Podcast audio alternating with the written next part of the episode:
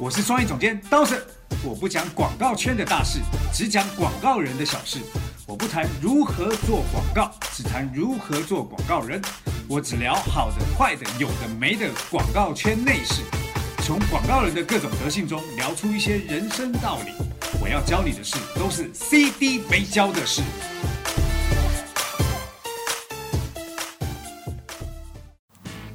CD 没教的是，我是刀神，她是樊姐。我是杨帆，大家好。哎，来樊姐，别别别，您这么大年纪了，哎叫我姐，我哪好意思答应啊？哎这这这个好，来，我们今天 CD 没教师要聊一个嗯正面的话题。我们一直都很正面啊，哦老师这是一个比较认真、稍微严肃一点点的话题啦。对，要聊一个比较正式一点的话题。对那呃，其实啊，人跟人之间啊，就是我们常会沟通啊，会说聊话。天，对你就会发现，其实我们，尤其是我们现在在当老师，或者是我们在当呃大家所谓的前辈，在跟别人沟通很多呃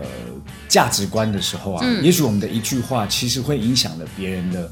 很多的思维。是就好像说任何一一个语言都是有可能会影响到潜意识一样嘛，就你说出来的话，其实都是带观点和带价值的。没错，嗯那呃广告啊，其实在传递的，往往也有可能是一个价值观。是，就是人跟人说话都是这样，更何况广告这种对公众的事情。大众传播的内容啊。那呃，广告里面呢、常常会因为一句话或一个 slogan 啊，呃，给别人不同的价值观的影响，所以我们在做这件事情呢，呃，也要谨慎啊那其实我们来聊一聊，就是我从小到大有一些 slogan 对我来说，我我觉得它的确影响了一波年轻人的思维。像那对你来说呢？像我小时候，我听过一个广告语，叫做“只要我喜欢，有什么不可以”。嗯，这句话还挺有态度的哈。对，他在讲的是一个柠檬气泡的饮料，柠檬气泡，柠檬气泡。啊哈，那这一个 slogan 啊出来以后啊，其实让很多年轻人都有都有感觉，就是哎呀，我只要喜欢，有什么不行？就是比较呃稍微有一点张狂的调性，但是主要是遵从自己的意愿那种态度。对，那也是因为这样啊，这句话在我青春期的时刻的确影响到我了。怎么说？我我青春期的时候非常叛逆，那种叛逆的状态就是，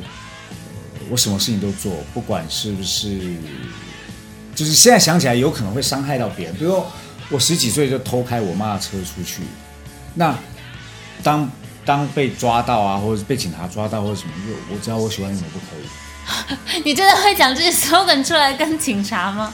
应该还好吧。其实真的会，这对我不会讲这句话。但是那个观念实际上是在传达这个。对，就是怎么样，我我开车怎么样，我又没有撞到人，然后我也没违规。哦，那这种这种 slogan 啊，的确会让很多人的价值观可能有一些改变。对，所以其实这也是一个语言或者说是一个视觉的一个局限性，就是只要我喜欢，有什么不可以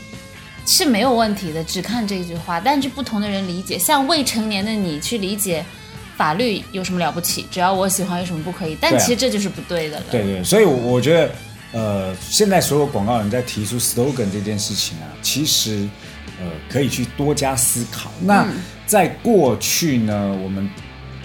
发现那个广告的 slogan 啊，的确有些会是影响了呃表达社会的一些呃议题上面，或者是价值观的引导上面，会有一些呃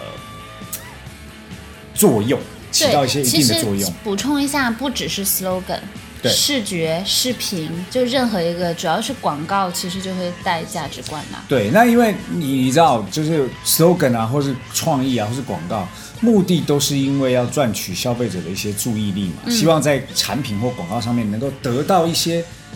呃关注度、对对认同，对对不对？所以呀、呃，我们就来细数一下有哪一些广告在做了一些这样子关于社会议题上面的创意，好不好？好啊，从其实从广告的那个历史上来看，基本上是从一九五零年代开始，呃，不同的一些品牌就已经开始表达情感上的立场，但是因为像是呃，因为广告最开始的很大一部分的起源跟美国脱不开关系嘛，跟美国的商业的这个市场是脱不开关系的，所以美国人特别重重视去聊什么性别要平等啊，男女平权啦，然后种族不要歧视啊，大家都是平等的等等，这些话题就会变成广告的一个主要传达的内容被传递出来。没错，像 Adidas 在同志骄傲月的那个时候推出了呃女童的海报，嗯，好，然后就表达着，就是那个画面其实就是两个人，然后只拍那个脚的位置，然后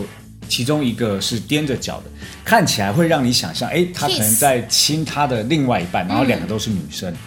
好，那除此之外呢，呃，可口可乐也推出过宣扬平等的那个瓶装，易拉罐哦没有上的那个标签对。文案就会写那个，就把对。Coca-Cola 的那个文字改成了一句文案，这样。对，那除此之外，多芬啊的真美行动在打破外貌的偏见。是，其实多芬其实多年来，我觉得他一直在做跟女性探讨女性什么是美这件事情，就是不只是比方说瘦是美，或者不只是呃怎怎么样的皮肤或怎么样的外貌是美，每一个女生她自己原本的样子就很美。对对，那呃，苹果呢，其实也做过类似的东西嘛。那苹果曾经提出一个很重要的 slogan，叫做哦，Think Different 那个，对，那也是因为提出了这 slogan，跟当时那个文化是有关。因为呃，这一句话的思域思想的起源是来自于美国六七年代、六七十年代嬉皮的运动嘛。那嬉皮士嬉皮士的运动，那其实呃，Steve Jobs 也是一个很崇尚嬉皮士式的那个那个风格的一个人嘛，一个思想的人，所以他提出了很多广告啊，就在告诉大家各领域在打破传统思维模式的这些标志性的人物，所以对于这一句 slogan 就是一个非常好的社会上的诠释。嗯，好，那这里面有呃爱迪生啊、卓别林啊、毕卡索啊，其实能够做做出在某一个领域推动性作用的人，一定他是先 think different。因为如果他只是 follow 之前人的那个脚步的话，他呃只能说在那个基础上稍微发扬光大，它不可能做出改变性或突破性的进展。对，像我们自己现在在做我们自己公司的品牌啊，我们除了做广告之外，其实我们也在做额外的呃顾问的工作，或者是一些关注社会议题的案子，比如说我们在做医疗或者是艺术文化，也是因为我们一直在思考一个问题，就是其实广告能够做的范围绝对不是只有商业广告，嗯，它应该可以做出更多影响社会大众的，所以我们也在在在倡导的这个这个这个这句 slogan 嘛，对不对？好，那聊到这里啊，其实在国内也有很多呃传递社会价值观的广告。应该是说近期啦，我们其实把很多传递呃刚跟今天的主题相关的价值观广告，去分成了几个类别。对对，然后我们可以一一来聊一下。对，第一个其实国内一直在做一个就是女性议题，就是针对女性刻板印象、物化女性的这种价值观的广告内对，女生好像经常会被容易拿来讨论，跟价值观放到一起。对，啊，比如说就是怎么看待剩女啊？对啊，看待剩女啊，然后说女生不会开车啊，对不对？哦，这是说出老师心中的。什么时候是老师心中？老师不是觉得女生不会开车，是觉得女生就应该要坐副驾被载。哦，但女生也想要自己开车啊。对，好来，然后呢，呃，聊到女性刻板印象的这个议题当中啊，其实有几个广告，呃，令人印象深刻。那我我觉得最最特别是最近 Nike 的那支广告，哦，你是说影院会有头的那一个吗？呃，哇，我超喜欢那一支，因为我觉得那是我近期看过最，呃，作为女生，我觉得最正的一个、最正点的一个哦女生的，嗯，怎么说？因为其实我觉得，呃，女性因为可能性别的特殊性，呃，反而会被在有一些品牌里被突出出来。比方说在运动品牌，因为女性跟运动是有一点点反差的，它它可能比较代表一个柔弱的力量等等。但是在 Nike 的这个这个呃广告里面，其实我会觉得女生她一个方面是有点无所不能，但是另一个方面又是她并没有去做出任何不该是这个女性做的事情。我觉得有有些那个广告让我不喜欢的是，他会过度夸大。是，当这种情况底下的时候，你就会觉得，呃，也不用为了突出我们女性的力量，把我们搞得像另外一种外星人一样。星人哦对对对，对，那我所以我觉得，尤其是 Nike 他们在做的产品牌广告当中，呃，关注人个人、关注社会议题、关注精神层面的东西比较多。他们的产品跟品牌最大的差别，就产品就是讲到很功能的部分，但品牌的部分都在讲述着个人意志啊，或者是社会议题的角度来做这件事情。那其实，在这我们收集的资料当中，我有看到一个比较夸张的广告，就是杭州一家连锁餐厅啊，他们为了要做促销折扣，他们竟然做了一张海报，就是女生的胸围的大小来决定折扣的力度。妈呀，什么情况啊 A cup 是是胸围比较大 A cup 九点五折，B cup 八点五折，C cup 七点五折，G、哦一直到 A B C 到 G G cup 是三点五折。大胸的朋友打折多是吧？对对对对对，所以我觉得这种身材歧视、物化女性的广告啊，似乎看起来别人看起来啊真有趣，可是我觉得这种是拿着无聊当有趣，拿着下流当有趣的创意。其实我对这个的感觉就是，我我首先没有，倒不觉得它是物化，嗯，我就是它它就像是，比方说啊，就我换一个话题，就换一个角度讲，就你也可以去量头围，就是脑袋的那个大小，它其实只是一个器官，只是它刚好拿女生的特有器官是比较低俗的。是，如果是说男生的话，拿男生的长短来 来分 cup，这能不来分能播啊？折扣，这是不是要剪掉啊，老师？这个对，别别别，我们正常就放平心态来看待这件事。我觉得这种如果用男生的器官来来做折扣，也是一个很糟糕的感觉，因为应该没有男生会会去做这样子的事情吧？啊，我不知道你们男生啊，反正我们女生不太会为了这个东西去来个折扣，说哦打个九折还是打个八折。哦，我我觉得如果这种这种广告出现的时候，通常女生看到应该都会翻白眼。是绝对会翻白眼啊。对，那除此之外呢，我们来聊聊就针对年轻人价值观的广告。好啊，其实年轻人价值观的广告啊，我我我之前我我在课上或者是在很多地方我都表达了这件事情，就是我我觉得花呗的广告啊，其实就是一种不断的告诉年轻人，你就去借钱来花呗。嗯，那我我我觉得这样的价值观其实会导致一种状况，就是年轻人过度消费、疯狂消费，然后还不起钱。是，但是我觉得他这个呃点还是跟就是刚才你有提到的你小时候那句话一样，嗯，就是只要我喜欢有什么不可以？就是因为文字太短了，它你如果要真的把它的前因后果都去理解出来，真的很麻烦，是所以才会导致成大家会有这样的观点。是是，但是你也可以去说花呗的呃角度是说，如果你真的很有需要买一台好的电脑帮助你的工作，那我愿就是有一个方法你可以做到它嘛。嗯所以其实还是看你用在什么地方。是啦，但我我我一直认为啊，就是做创意的人啊，嗯，就提出 slogan 的那人，如果他的自己的三观不正，或者是他的呃道德观念没有达到一定的高度以上，纯粹只是为了满足客户的做法来做这种东西的时候，你就会出现一个非常，我我觉得非常吊诡的问题，就是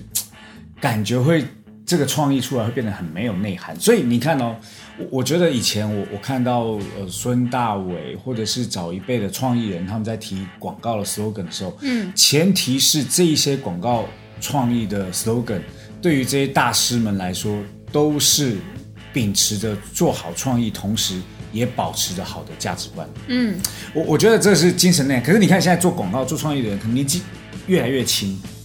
越来越轻的情况底下，就是也许在社会历练上或者是生活历练上还没有达到一定的高度。嗯，那为了满足客户的需求，客户那边甲方也有可能是这个状况，也没意识到这个问题，这个广告就被推出了。对，所以我觉得也是我们做这期节目的一个意义和目的吧。就是其实说做广告的，但是呃，我们其实做这一行，其实包含所有做营销类别的人，我们其实要提，可能要时刻提醒自己，自己在做的这件事情是有一定社会影响力的。对对对，它不是一个只对内的一个工作，它是非常公开的。你做出去的每一张设计稿，写出去的每一句文案，它就会被你投放媒介的那个环境里的所有人看到。对，嗯，呃，之前看到一篇文章啊，那篇文章的标题我觉得就很妙，他说这。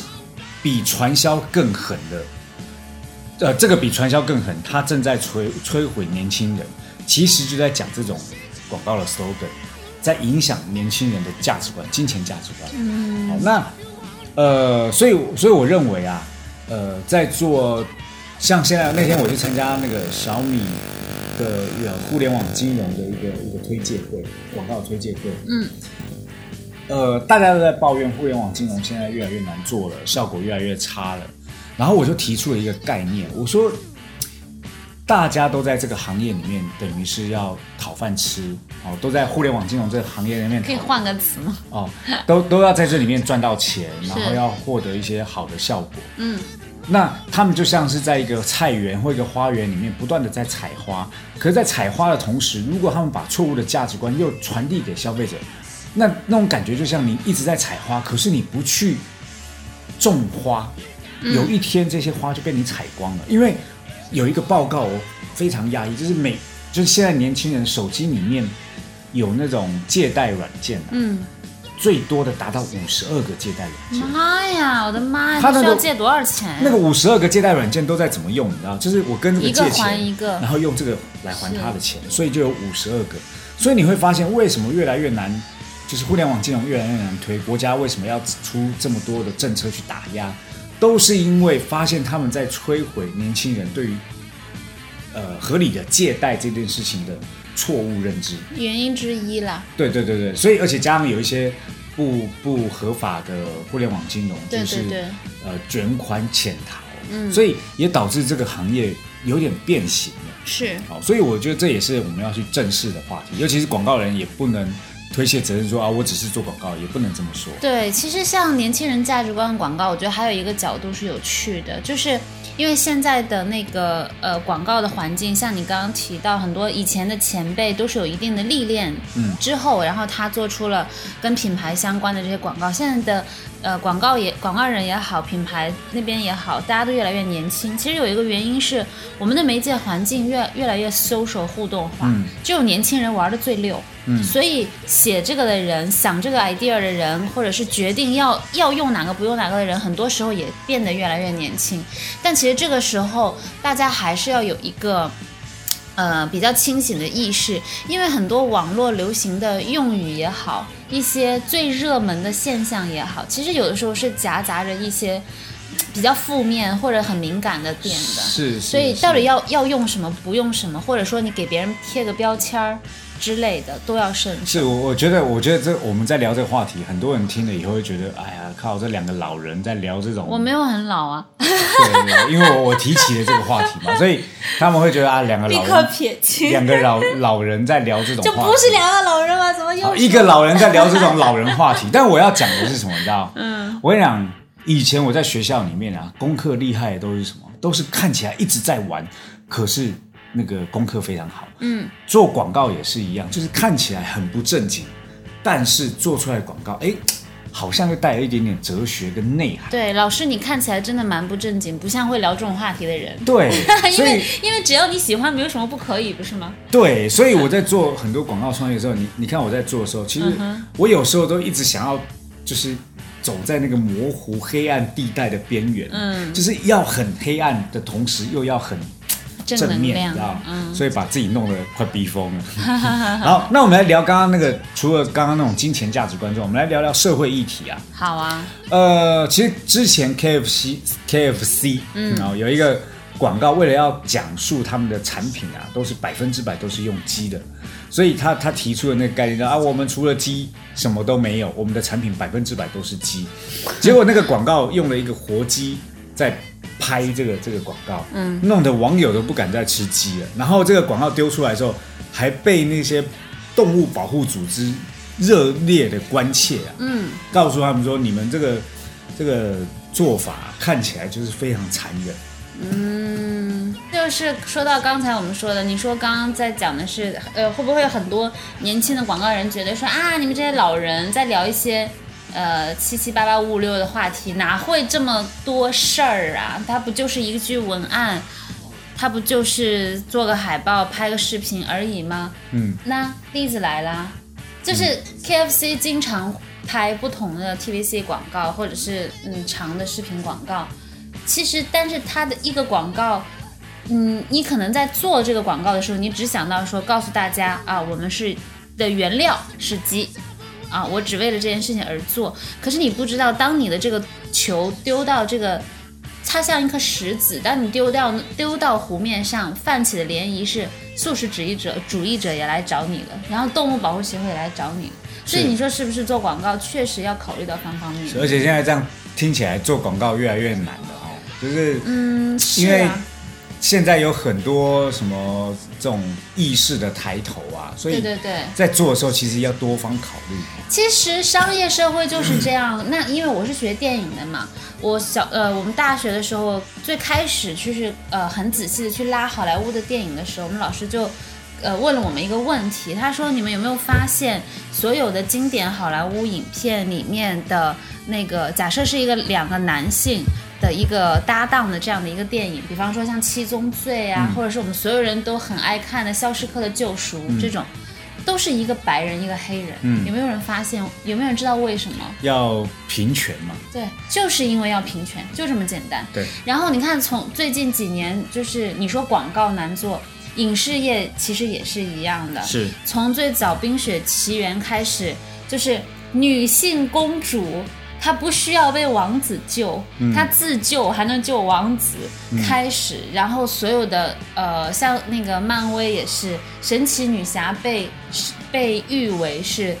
比所有的那个复仇者联盟加起来还要力量强大的英雄，super super woman，但她是个女生。其实每一个行业现在都有这样的一个情况，大家其实都要面对。是，那除此之外呢？我我印象最深刻的是一个，呃，它应该叫病毒式广告，嗯，就是就是俏比洗衣溶珠的这个广告，就是一个亚洲女性，然后旁边有一个黑人，然后身上都油漆，然后他就把那个球，那个那个绒珠啊，洗衣绒珠，就是。丢到那个男生的嘴巴当中，那黑人嘴巴，然后把这个黑黑人塞进洗衣机，然后洗完之后啊，那那个亚洲女性就很开心，看到里面那个那个白白净净的变白人，对，黑人变白人就是还变亚洲亚洲人。好，那这支广告啊，其实最最让人家觉得不舒服的点，是因为他在歧视黑人。是，好，那这种他这支广告还被被比喻为广告史上最。严重的一个种族歧视的一个广告，因为它的 before after 太对比太大了。对，那你你说这个广告那个人在做的时候，就是哎呀，这怎么怎么也也太严肃了，不这不是严肃，不能开个玩笑吗？对对，他们都会这么想。是，但这种开这种玩笑啊，其实有一些东西，我觉得幽默厉害的幽默啊，嗯是充满智慧的。是，好，所以这种幽默就会觉得，哎呀，这这不够聪明。可能就是不够高级吧。对，你知道，风流跟下流啊，就真的是一条线。对，好，然后幽默啊，跟智慧啊，其实是一个非常明确的线。我觉得刚刚刀森老师你讲那个风流和下流的比喻和这个就还蛮接近。是啊，因为风流和下流的区别就是，当一个就是我讲男性对女性开，就是讲黄色笑话也好，或者是开玩笑也好，一句玩笑话会让人觉得下流，就是因为。让对方觉得不舒服了，没错。而风流就是其实也没不舒服，但是觉得很好笑。是。所以像这广告也是，它其实会让一种种族的人觉得不舒服了。没错，那其实就是会有问题。对啊，那所以所以我们其实，在聊这种这种社会议题的时候啊，有可以清楚表达观点，但清楚表达观点，同时也要知道自己在表达的观点到底有没有让一堆人不舒服。是。其实台湾。特别的是，最近通过了一些法案呐，是关于同性话题的法案。哦，对，台湾是亚洲第一个可以同性结婚的。那这个部分就会变成是，你到底切入的角度是什么？就是你切入的角度要讲的叫做，哎呀，台湾的鼓励同性可以这个的角度，你是说，如果是台湾的品牌要做这个新的热点话题的广告吗？对对，这品牌广告也要告诉大家，哎，我们是可以接受这样的事情。我我觉得那个聪明的点啊，不是告诉大家我们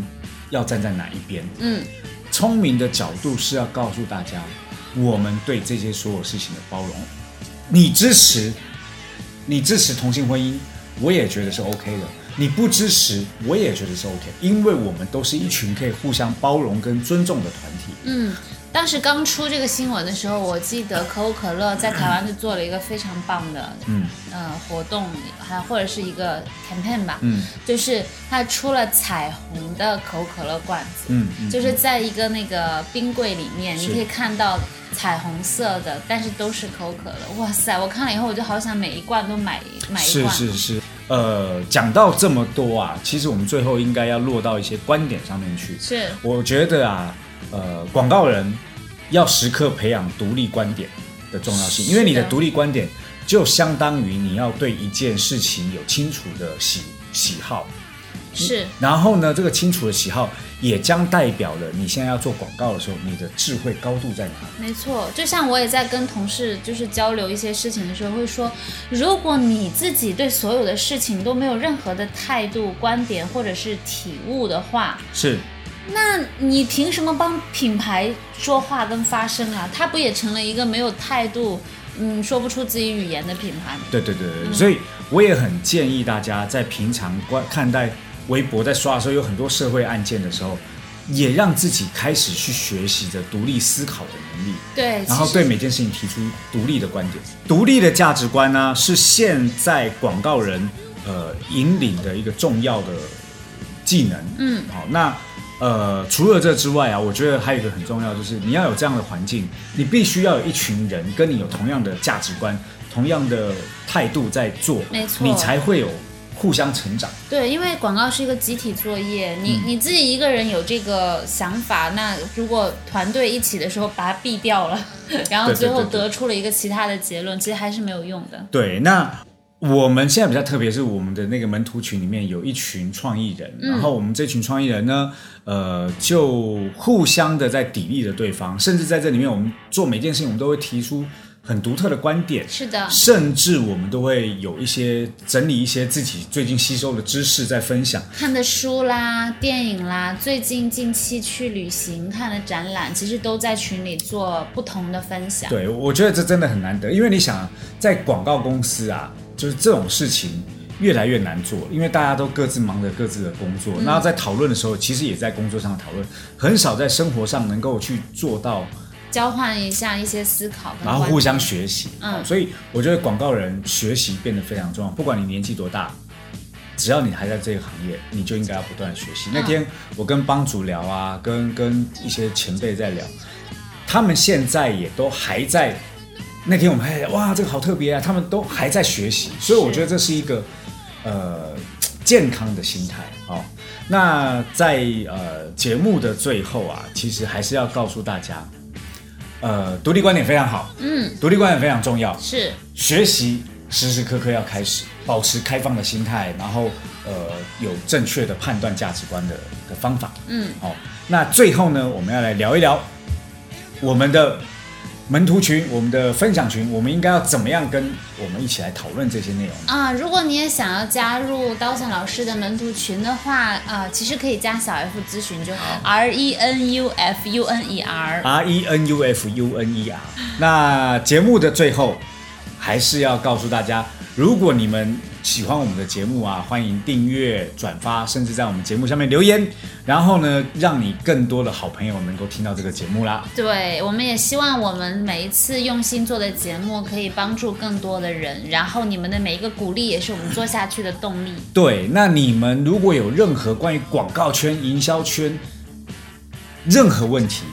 欢迎在下面留言给我们。然后你留言给我们之后呢，我们看，哎，这个话题还不错，我们就来讨论。对，但是最好最好的那个留言方式，其实是在我们公众号，因为因为我们发布的那个平台有一点多啦，所以其他平台的那个看留言的速度可能会稍微慢一点点，但是最快的是公众号。对，那我们公众号要怎么加？Funer 二零一六 F U N E R 二零一六？F U N E R 二零一六，好不好？嗯。那加入了以后，在我们下面留言，我们会给你最新、最辣、最火爆的话题来讨论啊。好，谢谢大家。好，那今天节目就到这了，在下周同一时间继续收听我们的 CD 没教的事，拜拜。拜。